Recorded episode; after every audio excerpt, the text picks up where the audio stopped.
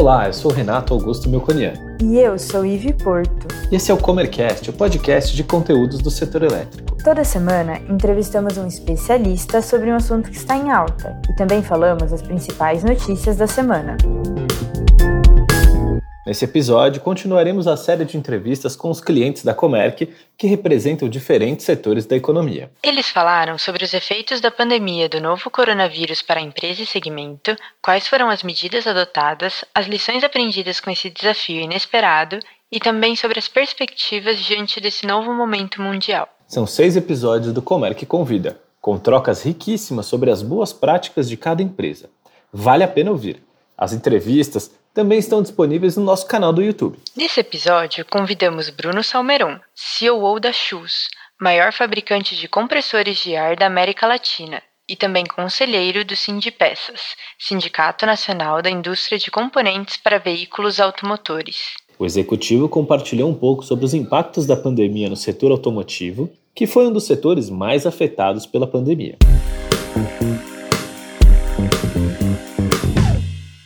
A Chus foi fundada em 1963 em Santa Catarina, uma empresa familiar e de capital aberto. Líder na fabricação de compressores na América Latina, além de maior fundição de peças automotivas integradas. Para entrevistar o Bruno e saber mais sobre os planos do setor automotivo no pós-crise, está comigo a Emily, sócia executiva de relacionamentos da Comerc Energia, e ponto de contato da Chus com a Comerc. Sejam muito bem-vindos. Bruno, eu vou, antes da gente começar, eu vou pedir para a Emily e para você fazerem uma apresentação. Então, contar um pouquinho da trajetória de vocês e da carreira. Olá, Bruno. Olá, Renato. Bom, eu trabalho na, no escritório da Comec de Florianópolis. Sou formada em Relações Internacionais, tenho MBA em Gestão Empresarial, Energias Renováveis e Eficiência Energética. Estou na Comec desde novembro de 2013, então esse ano eu completo sete anos de casa. Sou sócia da empresa também e sempre trabalhei na área de relacionamento com o cliente, buscando soluções de energia, ajudando o cliente na gestão desse insumo que é tão representativo para vários setores aí da indústria. Né, primeiro eu quero agradecer aí o convite, a oportunidade de estar compartilhando. A maior parte das lideranças do mundo, nesse momento, compartilham, né? Meu nome é Bruno Ferrari Salmeron, minha história é muito simples. Eu vim de uma empresa familiar, da minha família, né? E depois acabei me profissionalizando, eh, me apaixonei pelo segmento da mobilidade. Eu digo que a minha carreira já começou no setor automotivo e de lá, durante esses últimos quase 30 anos, eu me dedico ao segmento da mobilidade. Sou formado em engenharia, sou especialista na área de gestão de engenharia automotiva, tenho meu master feito na França, no INSEAD, enfim, eh, sempre me dediquei bastante aos projetos europeus, né? O Brasil Normalmente não tem montadora que tenha projetos sediados aqui, então tive uma grata oportunidade na minha carreira de trabalhar conectado com as principais montadoras do mundo, segmento de mobilidade de veículos de passeio, caminhões, tratores e equipamentos de construção. É simples como isso. Sou apaixonado pelo tema de governança e atualmente eu lancei um livro, né? Depois eu queria fazer uma propaganda também do livro sobre governança em família da Fundação Sucessão e obrigado pelo convite. Maravilha, por favor, depois fala mais para a gente sobre o livro. Queria começar perguntando para você como que o setor foi afetado né, com a pandemia e quais foram as boas práticas que foram adotadas pelas empresas desse segmento. É uma ótima questão, né? Quer dizer, nós estávamos num momento de retomada econômica do país. Atualmente eu estou no Conselho Nacional do Sindipeças, que é o Sindicato da Mobilidade Automotiva, né? Então, acompanho aí praticamente as 600 empresas do setor. Eh, a gente tem relatórios mensais, semanais, enfim. O que, acabou acontecendo? Né? Quer dizer, o nosso mês de abril, praticamente ele desapareceu do mapa, né? quer dizer, o segmento que tradicionalmente eh, fabrica aí, historicamente, né? no Brasil nós temos capacidade para fabricar quase 5 milhões de veículos, né? Chegamos aí a 2 milhões e meio e encontramos um muro, uma barreira, paramos o setor, então, era uma locomotiva que estava em alta velocidade, os vagões deram uma descarrilhada, né? A maior parte das empresas foi muito afetada no mês de abril e maio, principalmente, porque esse setor parou, né? Quer dizer, eu até costumo brincar, ninguém ia sair de casa para comprar um carro novo, né? Em contrapartida, um segmento que vem apresentando um resultado muito interessante é o segmento do agronegócio. Né? Então, assim, o agronegócio ele não parou, as pessoas continuaram consumindo uh, alimentos. E então, o que, que acabou acontecendo agora, nesse início da retomada? Né? O segmento que está retornando com mais força é o segmento de tratores. O segmento de caminhões no Brasil, ele praticamente transporta 70% do que se coloca no caminhão é agronegócio. Então, o segmento de caminhões está tendo uma retomada um pouco mais importante. Mas falando do ponto de vista das principais ações, né, nós particularmente, nós tivemos muito cuidado com as pessoas, tá? Então, nós não saímos partindo num plano de demissão em massa, como algumas outras empresas fizeram, nós usamos todas as políticas governamentais, medidas provisórias, né, para conseguir fazer suspensão temporária de contrato das pessoas e tudo mais, porque realmente a produção parou. E quando a gente trabalha num segmento numa commodity como a nossa, que é fundidos, quer dizer, não tem como você manter esse sistema de fundição ligado para uma produção muito baixa, quer dizer, o custo seria enorme, né? Então, nós somos também né, um grande parceiro da, da Comerc Energia há mais de 15 anos, né? Então, assim, temos um excelente atendimento por vocês, o nosso relacionamento é muito bom. É como se vocês fossem os nossos advisors, né? Nós somos especialistas em peças automotivas e vocês especialistas no ramo de energia. Mas o que essa pandemia tem nos uh, ensinado, além de cuidar das pessoas, é esses novos sistemas que avançaram numa velocidade incrível, né? Nós estamos hoje aqui podendo compartilhar um pouco do sentimento, compartilhar um pouco das dores, né? E uma coisa que eu percebi também, a importância dessas associações de classe. Então, nós temos lá o nosso CID Peças, as empresas todas, né? Quer dizer, independentemente de porte, nós tomamos uma decisão de padronização nas ações. Então, assim, cuidado com as pessoas, cuidado com os postos de trabalho, né? O mercado vai retomar e se a gente tomasse algumas decisões muito radicais, como por exemplo ontem eu vi uma das montadoras de veículos cancelando férias, agora no período de julho, e muita dificuldade de sustentar a sua cadeia de fornecedores, né? Porque alguns deles tomaram decisões assim muito além do necessário. Então, esse é um cuidado que nós, assim, particularmente no, no de Peças, apoiamos toda a nossa cadeia de fornecedores, tentando homogeneizar as informações e as decisões que nós tomamos em conjunto. Legal, Bruno. Você poderia compartilhar também com a gente quanto e como esse setor automotivo representa para toda a economia do país? É, o segmento da, da mobilidade, ele representa aí 22% do PIB né, nacional, e uma coisa que está sendo muito interessante também é o seguinte: nós somos uma balança comercial deficitária, né? Quer dizer, a gente importa mais do que exporta. Então, o que está acontecendo como um movimento interessante é que as montadoras todas, de uma forma geral, elas perceberam a necessidade de se atuar em vasos comunicantes. Quer dizer, o que significa isso num termo de engenharia, né? Você balancear mais a sua cadeia de fornecedores. Então, por exemplo, muitas empresas do setor eletrônico acabaram transferindo as suas operações para a Ásia e perceberam que eles praticamente poderiam ter sido parados quando a pandemia começou por lá. Então, está havendo um movimento de nacionalização de peças muito forte. Eu, como sou um cara muito positivo em relação ao país, acredito que nós tenhamos muito mais oportunidades no pós-pandemia, Tá? Então, eu vejo um movimento assim de nacionalização forte em todas as montadoras. Então, tinham montadoras já muito consolidadas no país que tinham níveis de nacionalização inferiores a 50 das suas plataformas. Né? E eu percebo que, ao invés de ter um bloqueio, né, um bloqueio por impostos ou qualquer coisa assim, Ontem mesmo nós estávamos discutindo isso na nossa associação. O Brasil é bastante competitivo em muitas das suas commodities, né?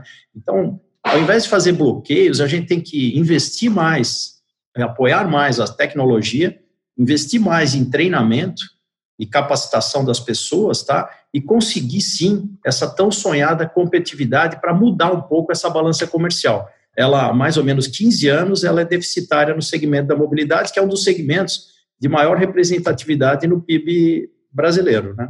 É uma mudança que não precisa vir do governo, né? A gente pode nós mesmos fomentarmos o crescimento do setor e aí ter um, um setor forte de verdade, né? não cheio de incentivos. Né? Mas voltando um pouquinho para essa crise que a gente passou, eu queria pedir para você contar dessas lições aprendidas é, o que, que o setor viu diante dessa pandemia, né? O que, que a gente aprendeu com ela? Bom, acho que a principal lição é compartilhar mais, celebrar mais, cuidar mais das pessoas, treinar mais as pessoas, né? Nós aqui no, no Brasil, e nós especificamente no sul do Brasil, porque nós estamos agora, depois de quatro meses, estamos passando pela situação um pouco mais crítica, então a gente teve a oportunidade também de aprender com outros países, né? Então eu falo bastante com, essa semana eu falei com a Holanda, com a Suécia, com a França, com a Itália, que são nossos clientes, e eu percebo assim que os níveis de produção nestes países estão praticamente retornando aos níveis de produção anterior, mas com um determinado cuidado. Eu gosto de citar esse exemplo, né? Numa montadora de caminhões, numa linha de montagem, para quem conhece, entravam quatro, cinco pessoas dentro de uma cabine para fazer a montagem. Pelo distanciamento social, estão entrando duas, três no máximo. Então, o que, que acaba acontecendo? O TACT, é o tempo médio de produção de uma montadora, ele está mudando. Com isso, percebeu-se também a necessidade de automatizar mais os nossos processos. Então, eu acho que a pandemia ela vai trazer uma lição muito interessante para nós em termos de aceleração dos processos da indústria 4.0, né? Quer dizer, todo mundo fala muito sobre a indústria 4.0. No Brasil e em algumas empresas, como na nossa, a gente tem equipamentos 4.0, né? Então, nossos equipamentos, grande parte deles são é, europeus. A grande parte das empresas competitivas do Brasil também são equipamentos importados. Então, o maior aprendizado é vamos transformar o nosso país num polo de produção competitivo.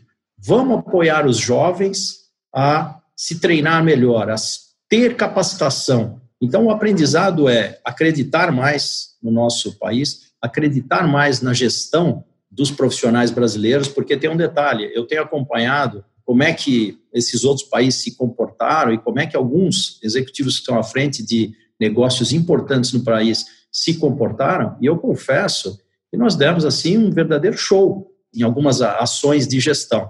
E eu sempre digo o seguinte, né?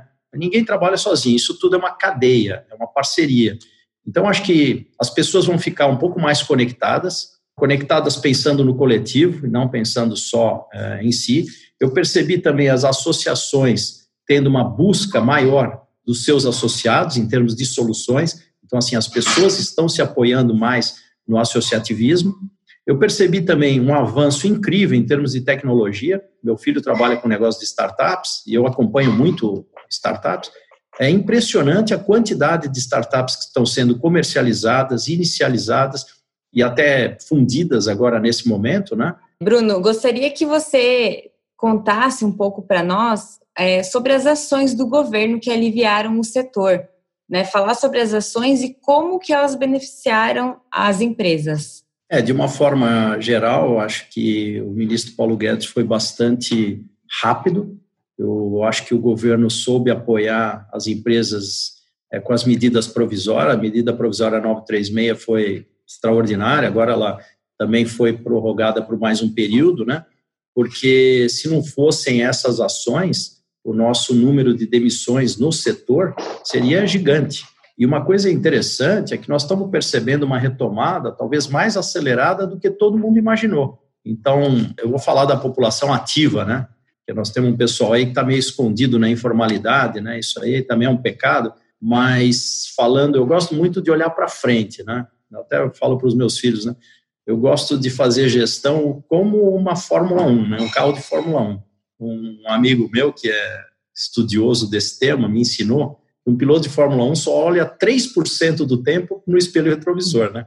Então, 97% ele pilota olhando para frente. Para frente.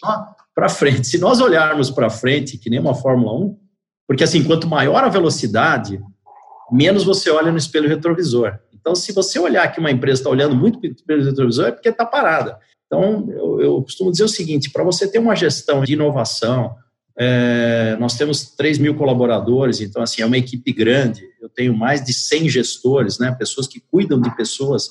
Então, eu me conecto com eles toda semana, a gente faz um talk show, sem muito roteiro, né, quer dizer, a primeira pergunta é o cuidado com as pessoas, como é que as pessoas estão e tudo mais.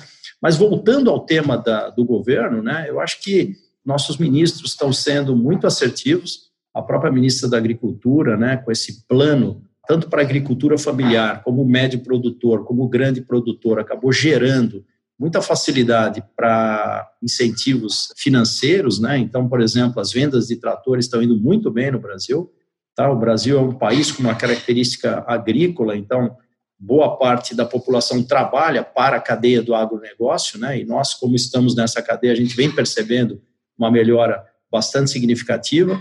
O outro segmento que o governo acabou ajudando bastante, nós estamos muito forte como Sindipeças tratando da renovação da frota de caminhões no Brasil, porque a nossa frota é uma das mais antigas do mundo, né? Nós ultrapassamos aí 15 anos de ancianidade da média da frota nacional. Hoje nós temos mais ou menos aí 1 milhão e 800 mil caminhões no mercado e ultrapassando 17 anos. Nós temos muito caminhão com 50 anos de, de uso, 45 anos de uso. E quando a gente olha que o governo gasta 5 bilhões de reais em acidentes rodoviários, tá? 5 bilhões de reais, então isso já é a falha. O que é o fato gerador? Né? Caminhão velho. Então, pô, uma forma de você melhorar esse gasto de uma maneira mais inteligente é atuar no fato gerador. Então, o que é o fato gerador? É tentar tirar esses caminhões mais velhos do mercado. Então, nós estamos junto com a Anfávia, fazendo um projeto fantástico, o governo tem nos apoiado, que é a renovação da frota. Então, a ideia é, o cara que tem um caminhão de 40 anos, ele não vai pegar um zero, né? Mas ele vai ser financiado para pegar um de 30, mas obrigando que este caminhão de 40 anos suma do mercado, como é em outros países. Então, vamos ter lá a logística reversa dos resíduos sólidos destes caminhões e carimbar no chassi do caminhão o atestado de óbito dele mesmo, né? Quer dizer, esse, esse caminhão não pode nascer novamente tá? que era o que acontecia no passado. Né? O Brasil também tem uma tratativa de que quem tem caminhão velho não paga o IPVA, que é o imposto de rodagem, então acaba fazendo o seguinte... A é um incentivo ao contrário, né? É o incentivo ao contrário, quer dizer, o preço do caminhão velho, pelo fato dele não ter custos adicionais com impostos, ele fica mais caro.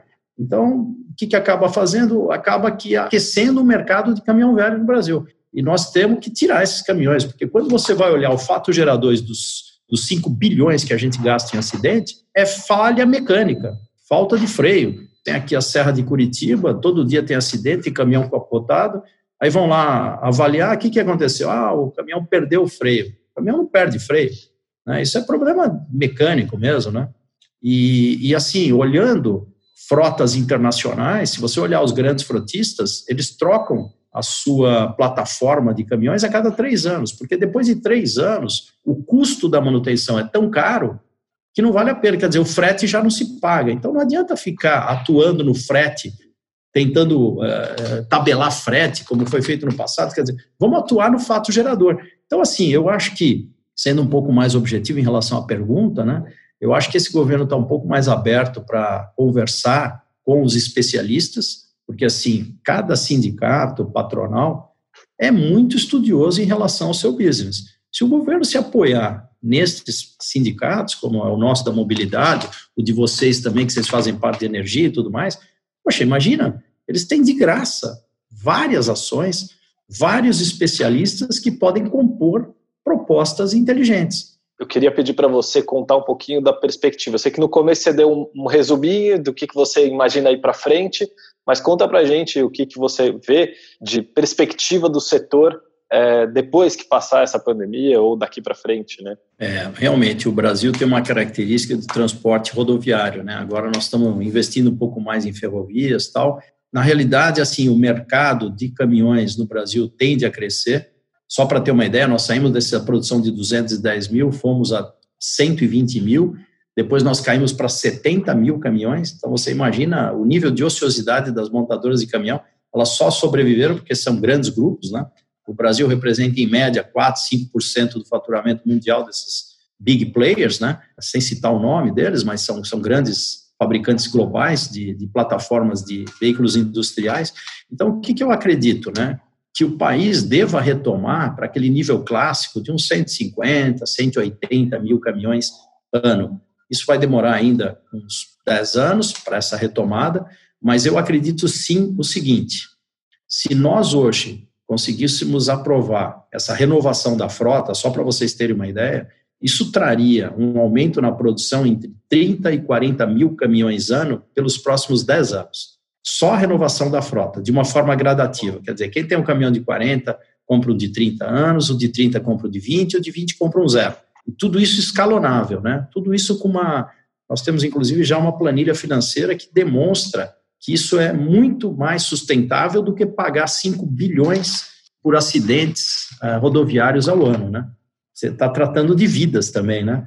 Aí você tem pessoas que, que acabam falecendo, mas você tem pessoas que ficam amputadas, né? Quer dizer, nós temos aí a estatística, não vem o caso aqui de comentar, mas eu tenho o detalhe das estatísticas, é um pecado, assim, entende? Muito jovem, muita, muito caminhão que vem desgovernado, bate em 10, 15 carros e, e aí o cara tem que entrar no INSS. Então, assim, pô, isso já é a falha, né?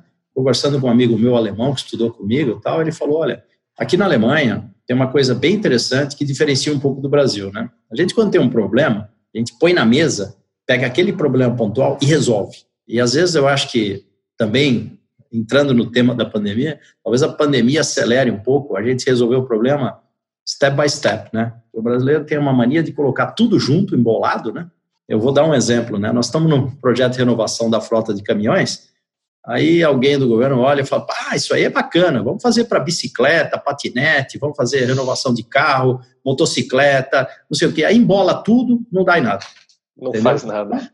Não faz nada. Então vamos fazer passo a passo. Vamos ver se funciona para o caminhão, depois com calma a gente faz para, sei lá, veículos de passeio, faz para trator, e aí começa, né? De uma forma geral, eu acho que pós-pandemia, isso que eu tenho dito para muita gente, quer dizer, está acelerando o processo tá, de inovação das empresas, está acelerando o processo de mindset do próprio governo. Quer dizer, a gente está olhando mais para os stakeholders de todas essas empresas e dizendo assim, o que de fato vale a pena, né? o que, que de fato agrega valor nesse nosso negócio.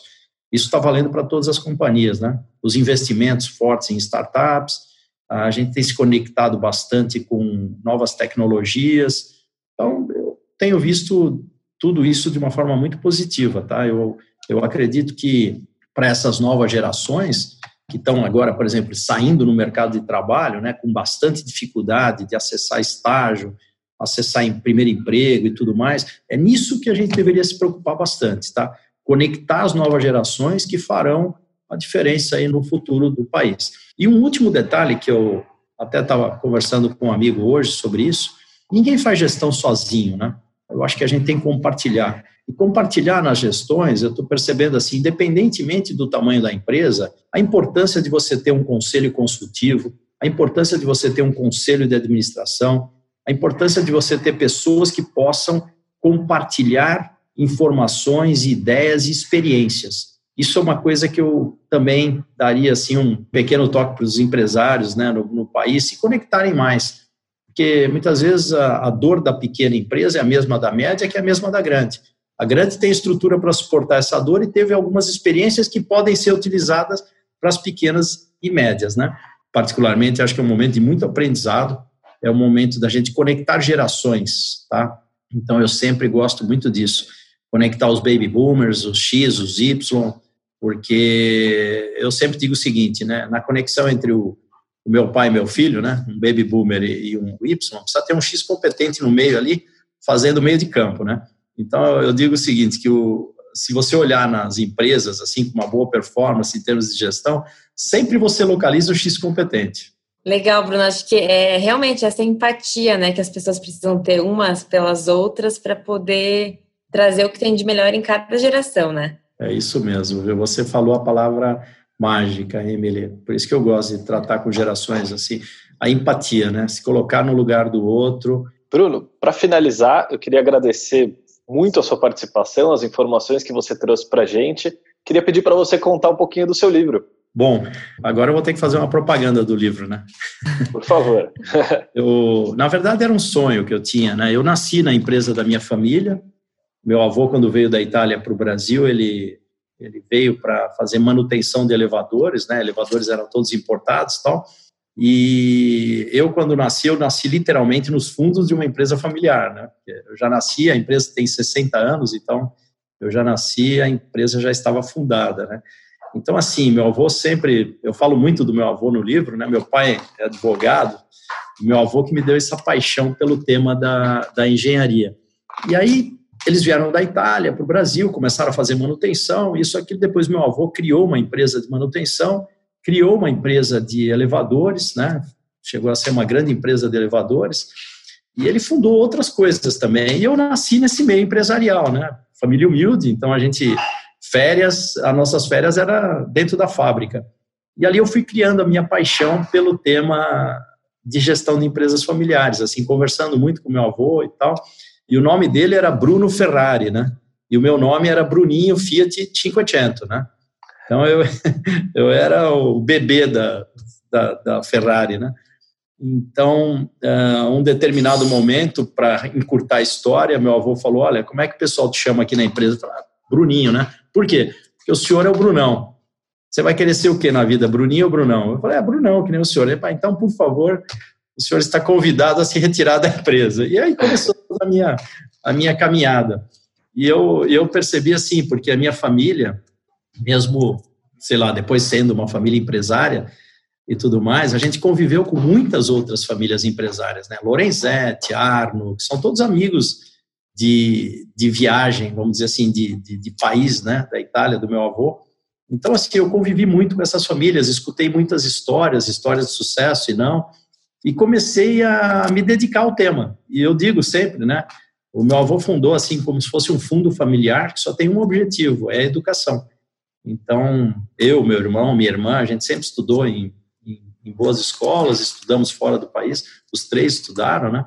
E, mas assim, nunca tivemos uma bicicleta ganha de presente, porque o lance lá é educação. Então, esse é o legado que eu comecei a, a fazer umas palestras no INSPER, comecei a fazer umas palestras na Fundação Getúlio Vargas, que eu estudei lá também, e tudo mais tal, e o pessoal falava, ah, põe isso em forma de livro. Aí nasceu o meu bebê.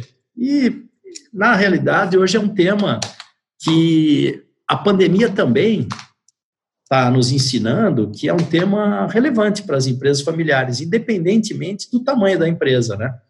Então, nossa, é minha paixão, assim, eu falo desse tema com muito carinho, com muito orgulho e com muito, muita satisfação de ter tido a oportunidade de nascer numa empresa familiar.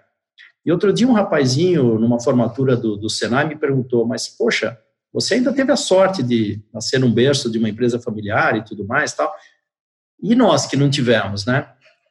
E aí eu, eu tenho um, um, projeto, que na verdade não é meu, mas é um projeto de muitas pessoas, que nós todos podemos ser mentorings, né? E mentores desses garotos. Então, por exemplo, aqui em Santa Catarina, nós temos aqui os menores aprendizes, eu tenho contato com todos, eu converso com todos. Então, de repente, assim, ele não tem o pai, a mãe que possa orientá-lo, mas cada menor aprendiz tem um mentor tá certo? Dentro da empresa, que qualquer dor que ele tiver, ele recorre a essa pessoa. E o nosso projeto já tem mais de 10 anos, né? Eu, ontem mesmo eu estava conversando com uma garota que é analista comercial, ela foi menor aprendiz, depois ela ficou, ela, ela entrou na faculdade, nós ajudamos a faculdade, ela se formou, foi para Londres, é inacreditável a história dessa menina. Aprendeu um inglês fantástico, hoje ela é minha, uma das minhas melhores analistas comerciais, da empresa. Então, assim, olha que coisa linda, né? Dizer, Incrível. A menina que, assim, não vou entrar no detalhe familiar dela, mas ela não tinha uma estrutura familiar para suportar um projeto como esse. Então, eu, eu, o livro, na verdade, ele é um legado que eu gostaria de deixar aqui no nosso país, né? Que todos nós podemos contribuir. Todos nós podemos ter, ser mentores, né? Eu vejo aí muita garotada sendo mentor de startup. Então, essa garotada de startup, às vezes eles têm a ideia, mas não sabem nem como começar, como fazer a gestão.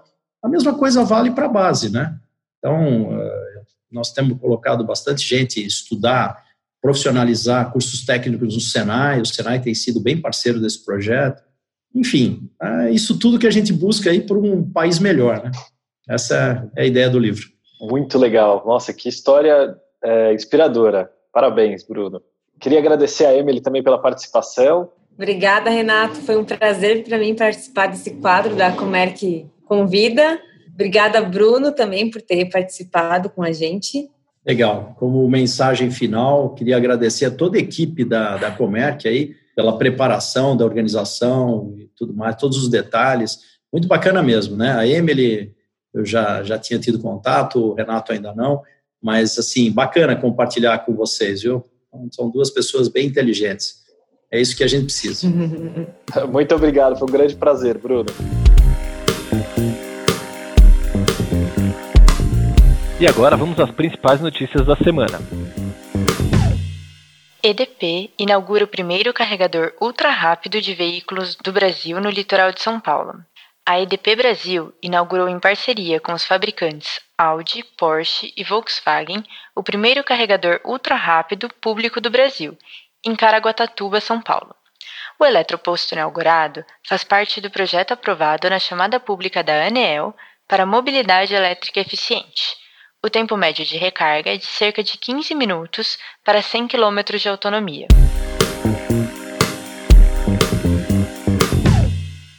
Infraestrutura de gás natural atende demanda até 2027.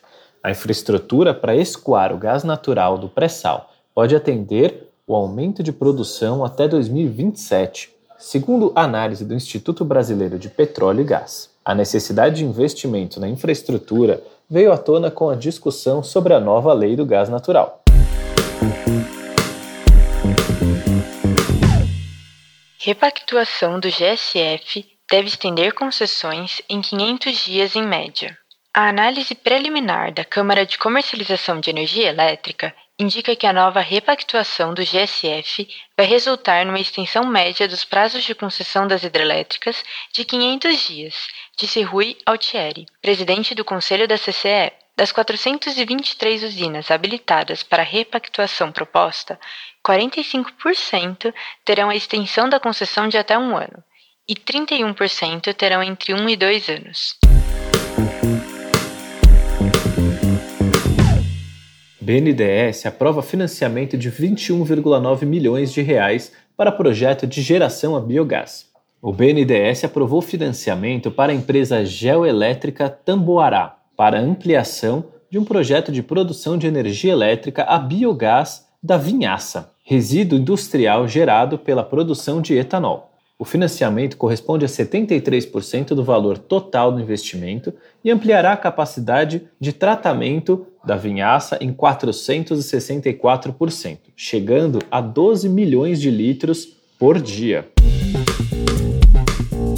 Gostou desse episódio? Ficou com alguma dúvida ou tem alguma sugestão de tema para o Comercast? Mande para a gente em faleconosco.comerc.com.br ou nas redes sociais. Até, Até a, próxima. próxima.